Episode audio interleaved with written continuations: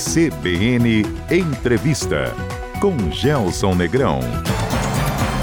Um tsunami chamado inteligência artificial e sua onda avassaladora de mudanças. Você tem medo de quê? De nada adiantará uma sociedade com inteligência artificial e burrice natural. Máquinas inteligentes ou ignorância?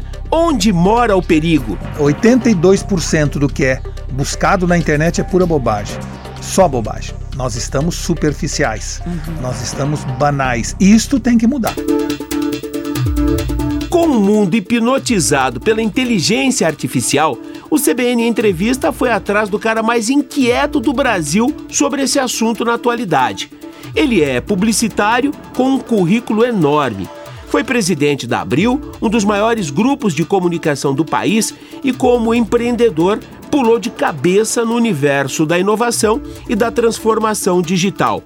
Movido pelo que chama de curiosidade obsessiva, Walter Longo é uma usina permanente de insights e provocações. Walter, bom dia, bem-vindo ao CBN Entrevista. Prazer enorme recebê-lo aqui, hein? Bom dia, Gelson. Bom dia a todos os ouvintes da CBN. Vai ser uma conversa muito agradável. Walter Longo fechou a temporada 2023 do nosso ciclo de palestras CBN, passando por Curitiba, Londrina e Maringá, com o tema Surfando no Tsunami: o impacto da inteligência artificial nos negócios e na sua vida. Aliás, causou por onde passou. Fala um pouco para a gente da reação das plateias sobre esse tema, professor. Olha, eu, eu tenho procurado fazer este tema ser o menos árido possível. Uhum. Tenho procurado expor o assunto inteligência artificial de, desmitificando esse assunto, que todo mundo normalmente torna complexo, e não é nada complexo. Então, eu tenho a sensação que as pessoas saem mais otimistas do que preocupadas. Essa é a sensação que eu tenho no final da palestra. Mas durante a palestra, o impacto que as ferramentas hoje causam, a sensação é que as pessoas estão tomando água de hidrante, ou seja, que as pessoas estão absolutamente atônitas e estupefatas perante o que eu mostro durante a apresentação de possibilidades e até onde já chegou a inteligência artificial. É por isso que o senhor defende a ideia de que, ao invés de inteligência artificial, nós deveríamos chamá-la de inteligência aumentada, inteligência ampliada? Isso, na verdade, é, na verdade, muita gente entende a inteligência artificial como algo que vai substituir o ser humano. Hum. Tem muita gente achando que vai perder um monte de emprego e etc. E isso gera, evidentemente, um estresse na população quando ouve notícias ou lê sobre inteligência artificial. No entanto, quando você vai mais fundo na análise, você percebe que o processo de chegada da inteligência artificial é um processo de adição e não de substituição. Uhum. Ou seja, a inteligência artificial não vai roubar o emprego de ninguém. Alguém usando inteligência artificial vai. É? Por isso a necessidade de todos abraçarmos a inteligência artificial. E por quê? Porque ela, no fundo, chega não é para roubar empregos, e sim para devolver nossa humanidade.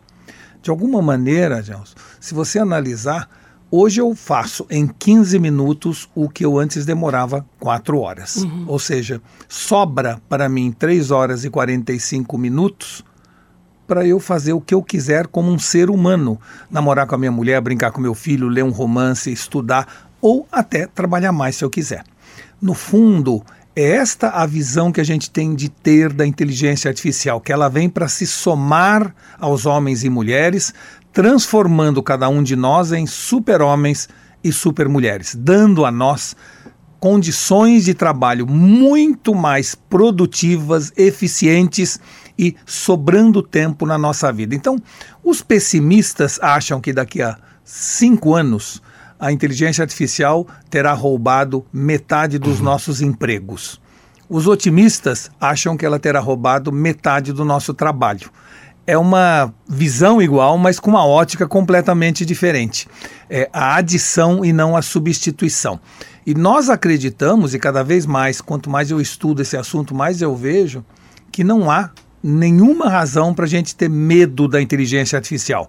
Não é um alienígena, é algo que foi criado pelo ser humano, portanto, nós temos todo o controle sobre ela e mais do que isso a inteligência artificial é desprovida de vontade.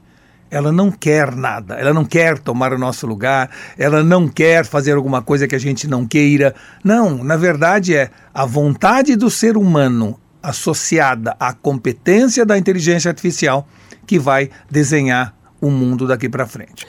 É correto dizer que a IA irá varrer a todos e tudo? Então, uh, sim, a resposta é sim, e eu digo mais. O ser humano, a sociedade, nós, não é? Habitantes desse planeta, a gente tem passado por várias ondas que alteram nossa vida e nosso comportamento. Há 20 anos atrás surgiu a internet.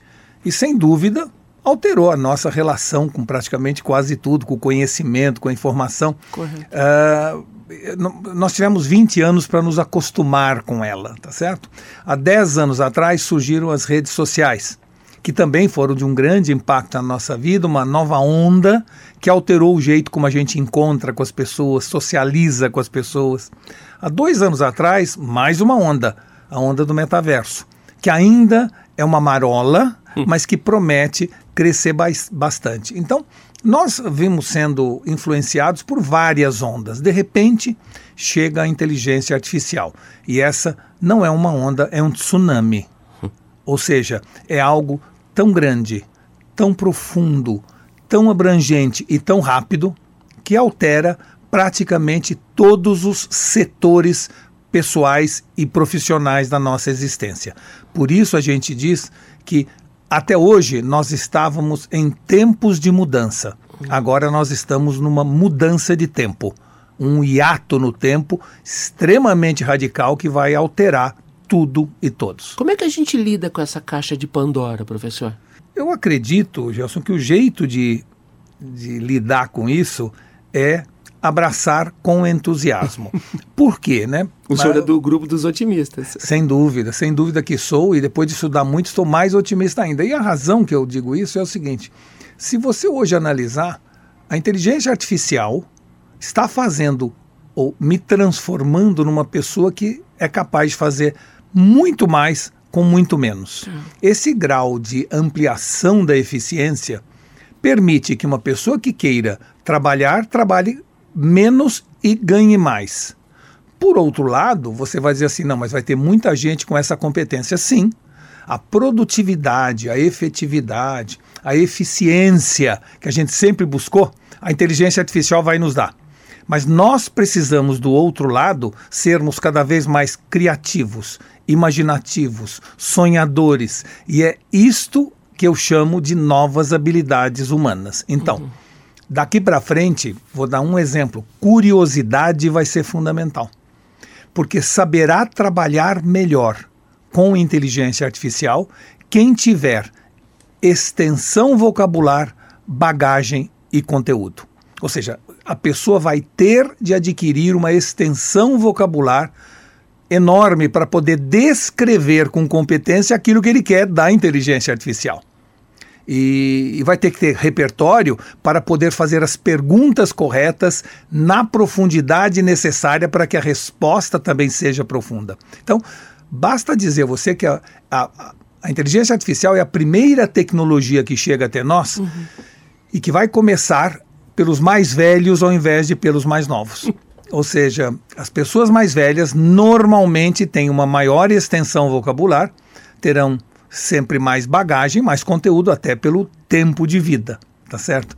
E o que a inteligência artificial traz é uma plataforma e uma interface tão amigável que eu posso escrever ou falar na minha língua e eu conseguirei fazer qualquer coisa. Então, não há mais a necessidade de uma visão ou de uma alma digital que os mais jovens têm, né? onde eu preciso entender de código, entender de vários gimmicks que me levam lá. Não, na verdade é a coisa mais simples do mundo usar. Mas é simples de usar, só que você precisa de uma enorme extensão vocabular, bagagem e conteúdo. Isso acaba sendo um privilégio das pessoas mais velhas. E, eu digo mais, o mundo daqui para frente não será mais dividido entre ricos e pobres ou brancos e negros, e sim entre curiosos e descuriosos. Aos curiosos caberá a liderança e aos descuriosos, todos eles serão massa de manobra, e por isso é importante a curiosidade, a leitura, a busca da informação, do conhecimento, porque quanto mais eu tiver conhecimento embarcado na minha cabeça, mais o meu cérebro gera sinapses, as sinapses geram insights que vão alimentar a inteligência artificial. Conversar com a inteligência artificial. Uhum. E eu vou dar exemplo: se você não souber a diferença entre afrontar, confrontar e defrontar, não sairá o texto ou ilustração que você deseja. Uhum. Se você não souber a diferença entre teto e abóbada, né, e você nem sabe o que significa abóbada para alguns, vai ser muito difícil você conseguir o desenho arquitetônico que imaginou na sua cabeça. É o que o senhor chama de reducionismo vocabular. É isso. E a turma do tipo assim, que a gente brinca muito, né, falando, a turma do tipo assim está com problema, não Sim. vai conseguir atuar com competência junto com a inteligência artificial. É aí que entra a experiência de vida, professor? Sem dúvida, a experiência de vida, o, o hábito de leitura, não é? Porque, veja, a leitura dá uhum duas coisas muito importantes. Ela gera mais imaginação tá. e, simultaneamente, uma extensão vocabular. Então, ler é um processo, Gelson, de coautoria. Eu, enquanto uh, decifro aqueles hieroglifos que estão na página, o meu cérebro está imaginando aquilo que o autor descreveu é completamente diferente de eu assistir a um filme, quando uhum. eu assisto como espectador a uma criação de alguém. Então, quando eu leio, eu estou co-criando, eu sou um coautor. Tanto isso é verdade que quando a gente fica, sei lá, 10 anos depois, você lê o mesmo livro, é outro livro. Sim. É um livro completamente diferente. Por quê? Porque você mudou. Imagina de maneira diferente a mesma descrição daquele autor. Agora, professor, um desafio enorme voltar a pensar, voltar a imaginar em tempos de piloto automático, né? É isso mesmo. Aliás, quando você chama de piloto automático, na verdade, não é o problema de piloto automático que o nosso cérebro uh, utiliza. E eu vou dar um exemplo. Você hoje sai da sua casa e chega no seu escritório não sabe nem o caminho que fez, porque foi no automático. Sim. Isso é bom. Isso é bom porque te permite, durante o trajeto, devagar, pensar, imaginar intuir. Então, e, e, o piloto automático não é ruim. Ruim é você não colocar nada na sua cabeça. Por quê? Porque quando você precisar, está no Google. E uhum. está. Só que lá não faz sinapse, não gera insights, não permite a você ser uma pessoa imaginativa. Primeiro avanço tecnológico ecumênico e intergeracional. Exatamente, é o que eu estava falando a você, que é. uh, por se tratar de uma interface absolutamente amigável, uh, qualquer pessoa de qualquer idade pode começar a utilizar, tá. falando ou escrevendo. Então, uh, no fundo, ela é intergeracional porque ela vai conseguir se jovens tiverem extensão vocabular, uhum. podem se integrar aos mais velhos que têm bagagem e repertório e nós teremos uma sociedade de super-homens e super-mulheres em uso da inteligência artificial. Então eu sou muito otimista no sentido de dizer o seguinte: nós estamos apenas no início uhum. do começo, do princípio de uma nova era. O que, é que vai ser da educação? Aliás, o que já é da educação a partir da contribuição da inteligência artificial? Primeiro vamos falar antes da inteligência artificial, né? Ah. A educação está atrasada numa reforma profunda acho que uns 50 anos. Em nível de Brasil? É, no nível do Brasil, eu diria nível mundial, mas tá. com mais, uh, de uma forma mais aguda no Brasil. A razão disso é que a escola foi concebida no seu formato atual, para formar operários de uma linha de produção. Ou seja, a escola, como a gente conhece, foi forjada na época da Revolução Industrial, quando eu precisava formar operários que iriam para uma linha de produção e, portanto, não eram para pensar, era para obedecer e fazer aquilo que foi determinado. Então, se você olhar bem, a escola está formando abelhas e não magos. Está formando pessoas que obedecem ordens, que fazem com competência aquilo que lhes foi determinado. Isto, claro, que não vai formar pessoas imaginativas para a necessidade do mundo pós-inteligência artificial. Então, se nós queremos ter pessoas preparadas para esse novo mundo, há que se fazer uma gigantesca reforma educativa, educacional. Vou insistir no capítulo Educação. Nós aprenderemos com a inteligência artificial ou a inteligência artificial irá nos ensinar? Olha, é muito interessante essa pergunta porque é o seguinte: falando de inteligência artificial, eu comecei a usar uma dessas ferramentas, e são milhares delas, que é o Midjourney. E quando eu comecei a fazer os pedidos para o Midjourney, o que vinha não era nada do que eu queria, que eu imaginava. Um tempo depois começou a sair um pouco melhor ou parecido com o que eu gostaria. E hoje sai exatamente o que eu imaginei. Por que, que isto ocorre? Não é? Porque eu aprendi com ela e ela aprendeu comigo. Uhum. Há um processo de interação bionívoca entre ser humano e máquina, que é o que nós chamamos de empatia digital. Eu aprendi como pedir a ela e ela aprendeu o que eu quero e o que eu gosto. E juntos nós somos capazes de criar ilustrações impressionantes que demoraria uma semana para um ilustrador de altíssima qualidade fazer, e eu realizo isso em 10 segundos. Esse é o grande fenômeno que aconteceu agora. A inteligência artificial generativa, ela vai aprendendo quanto mais a gente usa. Isto traz como consequência que tudo que eu estou fazendo hoje está melhor do que o mês passado e infinitamente melhor do que há três meses atrás. Professor, me ajuda a entender esse conceito de que, ao invés de pagar, eu vou receber para estudar. É, isso, esse é um assunto que eu e o Flávio Tavares, o nosso amigo de Londrina, temos discutido muito, que é o seguinte: não parece fazer sentido numa sociedade, seja ela qual for, Sim. que a gente ganhe para trabalhar e pague para estudar. Parece um certo contrassenso, já que estudar é um, uma coisa que dá trabalho, que exige de você. Né? Só que, como nós estamos todos, como sociedade, preocupados com produção, é isso que importava, então o que eu queria era o mais rapidamente formar pessoas para produzirem no trabalho. E eu acredito que está na hora da gente rever esta dinâmica. Já tenho visto eh, experiências no Canadá, onde pessoas que moram lá, cidadãos comuns, recebem dinheiro do governo se estudarem a língua francesa. Né? A gente já tem visto em várias partes do mundo esforços no sentido de eu lanço um curso. Uhum. O curso tem 15 aulas. A cada aula que aquele aluno assistir, ele vai ganhar um volume de descontos, cashbacks, promoções que lhe permitem praticamente receber de volta aquilo que ele pagou pelo ensino. Uhum. Então, nós temos assistido já experiências muito boas no sentido de engajar, incentivar o estudo e não apenas o trabalho. Então, a partir de agora, acho que nós vamos ter que rever o jeito como a gente trabalha e como a gente estuda. E sem dúvida, isto será uma roda sem fim eu vou ter que estudar e trabalhar a vida inteira. Nós temos a, a visão do lifelong learning, que é esta necessidade que a gente tem de estudar o tempo todo.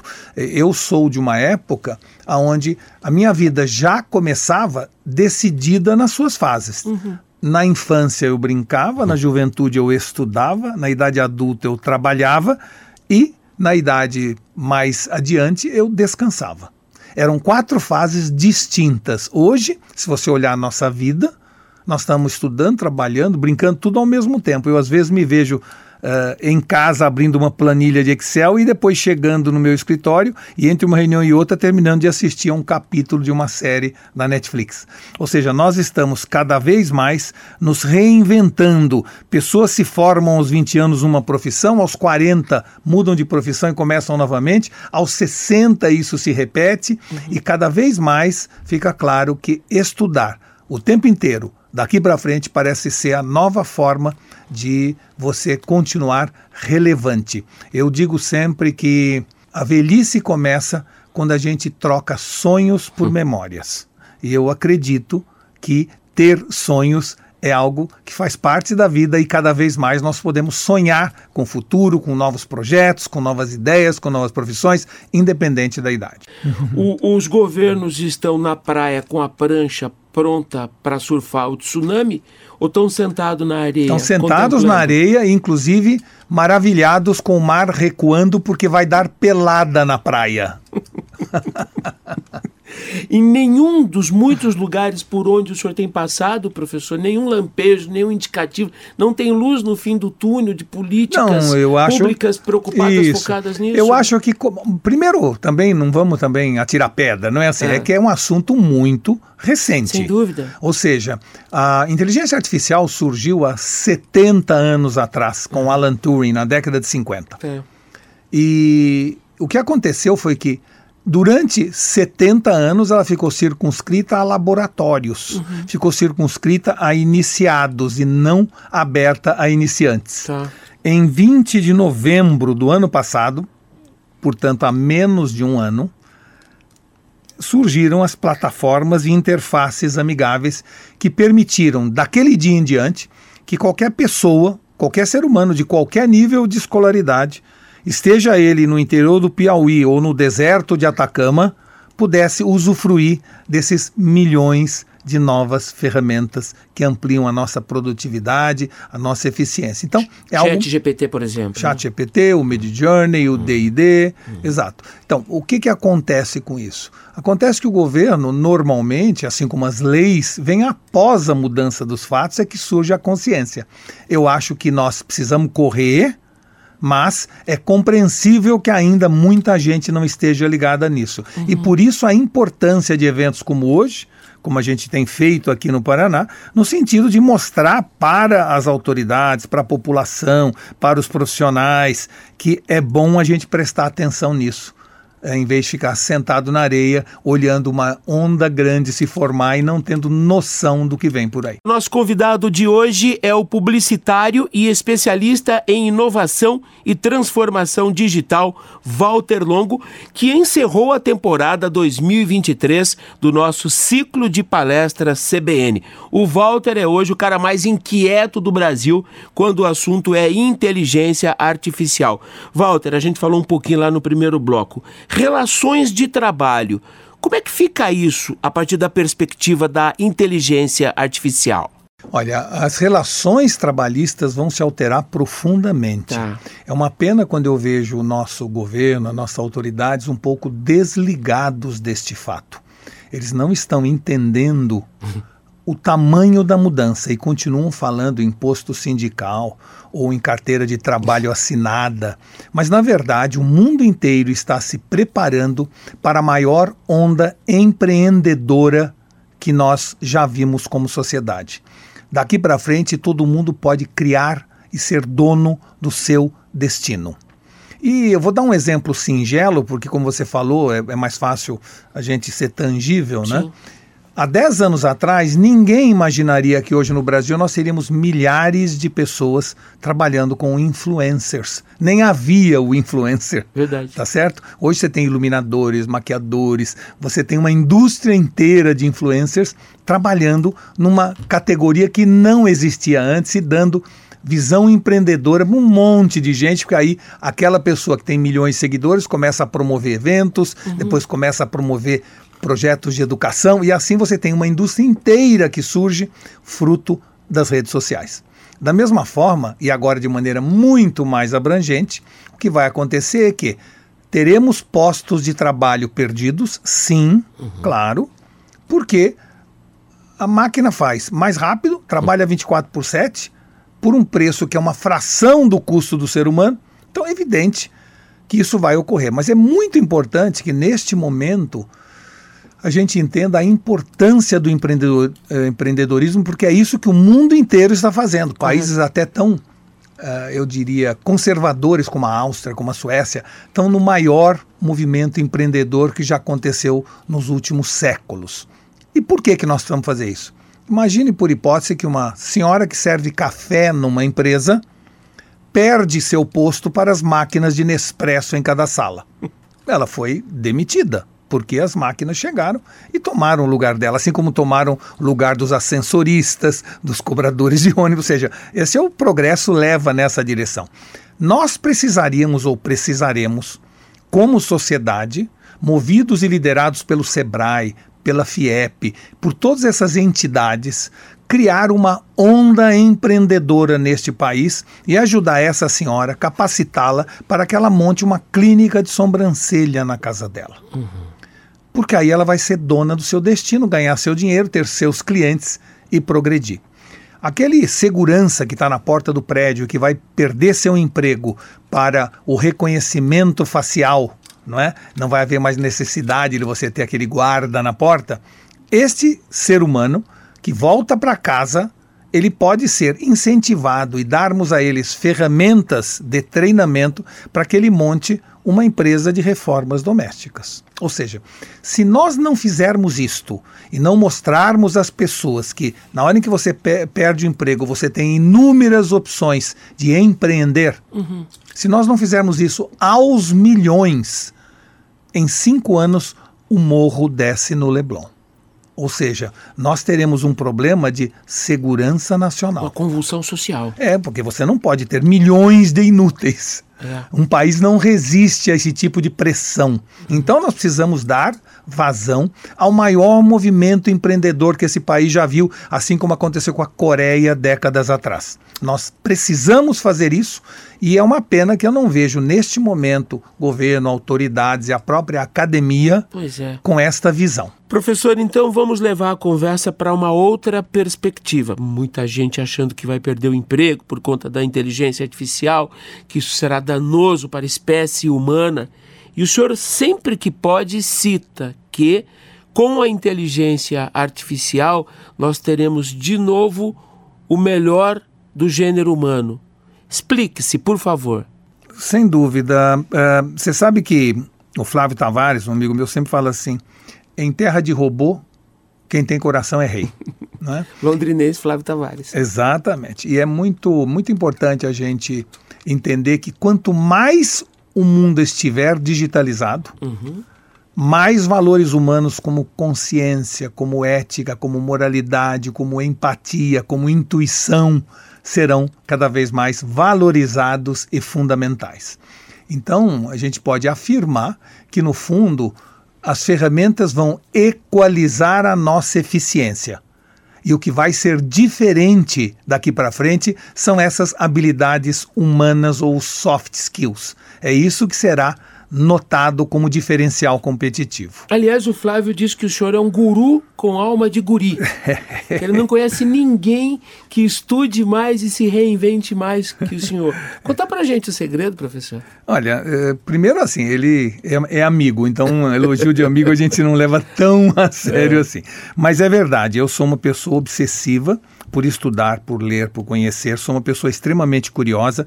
A minha mãe, na minha infância, é, nem sei se ela entendeu o bem que ela me fez, hum. uh, me estimulando muito a minha curiosidade, de um jeito inacreditável. Então, desde a infância, eu me transformei numa pessoa obsessiva por curiosidade.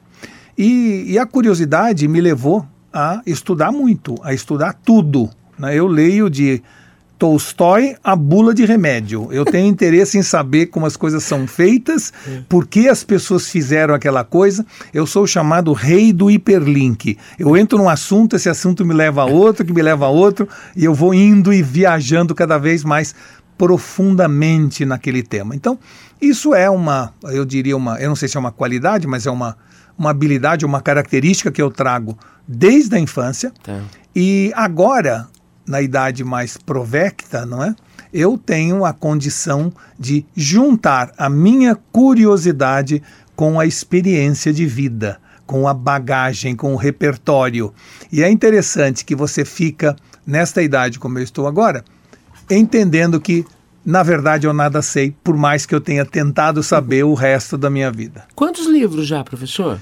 Estou no 15 livro, esse último que se chama Abaixe os Gurus e Salve os Guris é o 15. Me fala desse livro, professor. Abaixe os Gurus, tem guru demais? É, não, não que tenha guru demais, é que o, a, a, razão do livro ah. foi, foi que eu percebi que após a chegada da inteligência artificial, Sim. nós vamos ter uma nova missão humana, que é imaginar, sonhar, querer, desejar, criar, porque o fazer, o produzir, o ser burocrático, o resolver problemas de, de, de, de, repetição, de, isso a inteligência artificial vai fazer por nós. Então, o que vai sobrar para nós é exatamente imaginação, criatividade, curiosidade.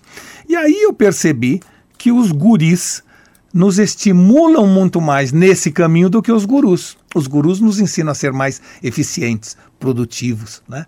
buscar ser rico, né? buscar ter posses. Ah, os, os gurus estão criando ou tentando nos influenciar a ser não seres humanos, mas sim teres humanos. O importante é ter e não ser, com toda a exibição de riqueza e etc. O que eu mostro nesse livro e, e, esse livro foi inspirado numa experiência que eu fiz numa das empresas que eu era presidente, que era uma agência de propaganda, onde eu tinha vários clientes que pediam para eu desenvolver campanhas, lançar produtos, ter ideias de insights para eles. E eu então resolvi de maneira pioneira, naquela época, criar um board, um conselho de crianças. Hum. Crianças de 7 a 12 anos e que se reuniam mensalmente na empresa, na agência, para ter ideias livres, fora da caixa. Né? E foi uma das experiências mais recompensadoras que eu fiz. Eu nunca vi tantas ideias, tanta criatividade do que saindo daquele conselho de guris. Ou seja, eu tinha um time de criativos, um time de diretores de criação, um time uhum. de redatores, mas o que eu ouvia naquela sala do conselho infantil era algo absolutamente espetacular, porque era algo que nenhum ser humano adulto teria capacidade de pensar daquela forma. Exemplo. Uma vez uma, uma, construtora pediu que a gente desenvolvesse ideias de um novo condomínio e nós passamos isso para as crianças. Eu me lembro de uma das ideias dele que era assim: nós deveríamos colocar um escorregador ao lado de cada lance de escada, fazendo com que a criança incentivasse os pais a descer e subir pela escada e com isso economizar não apenas a energia do elevador, mas também melhorar a sua saúde, né? cardiovascular. Ou seja, é uma ideia que não tem um adulto que seja capaz. Outra coisa, nas paredes do apartamento, e nós chegamos a fazer isso, todas as paredes eram uma tinta especial lavável que eles podiam rabiscar nas paredes, pintar, desenhar, que depois você passava um pano e limpava. Né?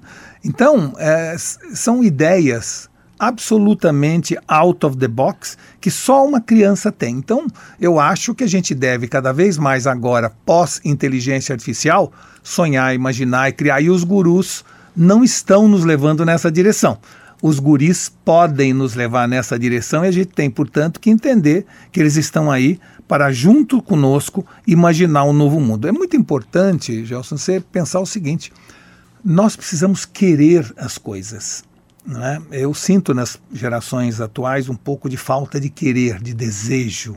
Mas foi esse desejo, foi esse querer que fez o homem evoluir. Entendi. Ou seja, se em 1969 já existisse a inteligência artificial quando nós chegamos na Lua, hum. é? nós teríamos chegado lá com mais competência, com menos custo e mais rapidez. Já estaríamos em outros planetas há muito tempo. Exato, né? exato. Mas nenhuma inteligência artificial teria desejado, sonhado, imaginado ou querido ir à Lua. Uhum. Isto é humano. É isso que fazia em 1500 uma pessoa entrar numa casca de nós, que era uma caravela, e se jogar no mar desconhecido sem saber onde ia parar. Ele queria saber o que tinha do lado de lá. Como o senhor vê o futuro? Olha, uh, a visão do futuro vai depender das ações do presente. A gente vê o mundo não como ele é, e sim como a gente é. É? E as ações do presente determinam o futuro, mas o futuro é criado a partir das nossas ações do presente. Então, se eu tiver, ou se um país tiver, a capacidade de pensar grande, ele será grande. Uhum. Se um país tiver a capacidade de pensar pequeno, ele será pequeno. Tem um estudo de um holandês chamado Pollock, fez esse estudo há muito tempo atrás, onde ele tentou estudar se uma nação virava grande porque a população tinha uma visão grandiosa deles, ou, pelo contrário, porque a nação ficou grande, eles passaram a ter uma visão grandiosa. E ele estudou o Egito, a Grécia, a Roma, os grandes navegadores, a Inglaterra, Estados Unidos, e sem exceção, uma visão significativa antecede uma realização significativa. Ou seja, nações que ficaram grandes é porque o povo tinha uma visão grandiosa antes de ser grande e por isso ficou grande. Então, isso nos ensina que é o seguinte: se nós enxergarmos que o futuro será ruim, eu vou diminuir meus investimentos, vou me acovardar em relação à ousadia, não avançar no monte de ideias e sonhos que eu tenho, e aí o futuro é ruim. Por outro lado, se eu achar que o futuro vai ser bom, eu vou investir mais, vou contratar mais gente, vou aumentar meus negócios, e aí o futuro será positivo. Trata-se, portanto, de uma profecia autorrealizável. O que eu tenho feito, procurado fazer, é me contrapor aos órgãos de mídia que, na sua grande maioria, mostram apenas o pessimismo, o lado ruim, etc. E eu tento fazer da minha vida uma catequese de otimismo, mostrando para as pessoas que o futuro ser bom ou ser ruim está na nossa mão. Que, como diz Schopenhauer, Deus dá as cartas e a gente joga. E o problema todo é que pessoas que acreditam em destino uhum. acham que Deus das cartas e aquilo é definitivo. E pessoas que acreditam no livre-arbítrio acham que tudo depende da sua boa vontade ou força de vontade, como os gurus nos ensinam. Não é verdade. Tem gente que nasce na favela, tem gente que nasce no palácio, tem gente que nasce bonita, tem gente que nasce feia, tem gente que nasce com saúde, tem gente que nasce doente. Isso é Deus dando as cartas. E aí a gente joga com as cartas que ele deu. E tem gente que deu uma mão muito ruim de carta, mas vai começando a trabalhar com paciência naquelas cartas, pegando da mesa algumas cartas para fazer trinca, etc., e hum. pega o morto antes de todo mundo. Tem outros que recebem uma mão ótima e acabam sujando canastra limpa. Ou seja, o mundo ele é nem livre-arbítrio, nem destino, e sim um misto dessas duas coisas. Eu acredito que o Brasil tem sim grandes desafios econômicos, mas também tem grandes potencialidades. E se nós olharmos de maneira positiva, como o agronegócio olhou há duas décadas atrás, Perfeito. veja o que aconteceu com o agro. Não é? Foi essa visão positiva e grandiosa que nos trouxe até aqui. E é isso que vai nos levar até lá. Para a gente fechar essa aula, de inteligência artificial. A partir de agora, nenhum homem é melhor que uma máquina, mas nenhuma máquina será melhor que um homem com uma máquina. Certo. Uau! É, é exatamente isso, é o processo de adição que vai prevalecer e nos tornar mais humanos. Então, quando hoje um médico consegue é, comparar a minha ressonância magnética ou a minha tomografia com milhões de outras em questão de segundos, graças à inteligência artificial, uhum. vai sobrar mais tempo a ele para perguntar para mim como eu estou me sentindo, como a minha família está reagindo à doença, vai dar a chance a ele de ser mais humano, que foi para isso que eu fui naquele médico. Né? Quando carros sem motorista estiverem circulando pelas nossas cidades, Claro que vai tirar emprego de alguns motoristas, mas a grande mensagem que está embutida nesse carro sem motorista é o seguinte: Walter, senta no banco de trás, namora com a sua mulher, brinca com seu filho, leia um romance, seja humano, porque levar você do ponto A ao ponto B eu levo com tranquilidade. Então, nós temos que entender que o processo de adição está aí à nossa disposição. Eu hoje sou uma pessoa muito mais produtiva e ao mesmo tempo com muito mais tempo do que eu tinha há seis meses atrás. Eu acho que todo mundo merece a mesma coisa que eu estou conquistando. E eu sugiro que para começar isso basta entrar. Se a gente entrar em qualquer inteligência artificial e começar a usá-la, mas não é experimentar e achar bacana, não. Uhum. Não é entrar com banalidades perguntando para o chat GPT se o Palmeiras já foi campeão mundial. Não é isto. nós temos... Ou nós, quando será. É, ou quando será. Ou, é. ou, ou querendo ver gatinho estourar balão no YouTube ou no TikTok. Não. Sim. 82% do que é buscado na internet é pura bobagem. Só bobagem. Então, nós estamos superficiais, uhum. nós estamos banais. Isto tem que mudar. A sociedade vai ter que levar a vida a sério, vai ter que ter mais curiosidade. E na hora em que a gente conseguir isso, a inteligência artificial está aí para nos vamos dizer assim, nos ajudar muito nesse, nesse caminho. De nada adiantará uma sociedade com inteligência artificial e burrice natural.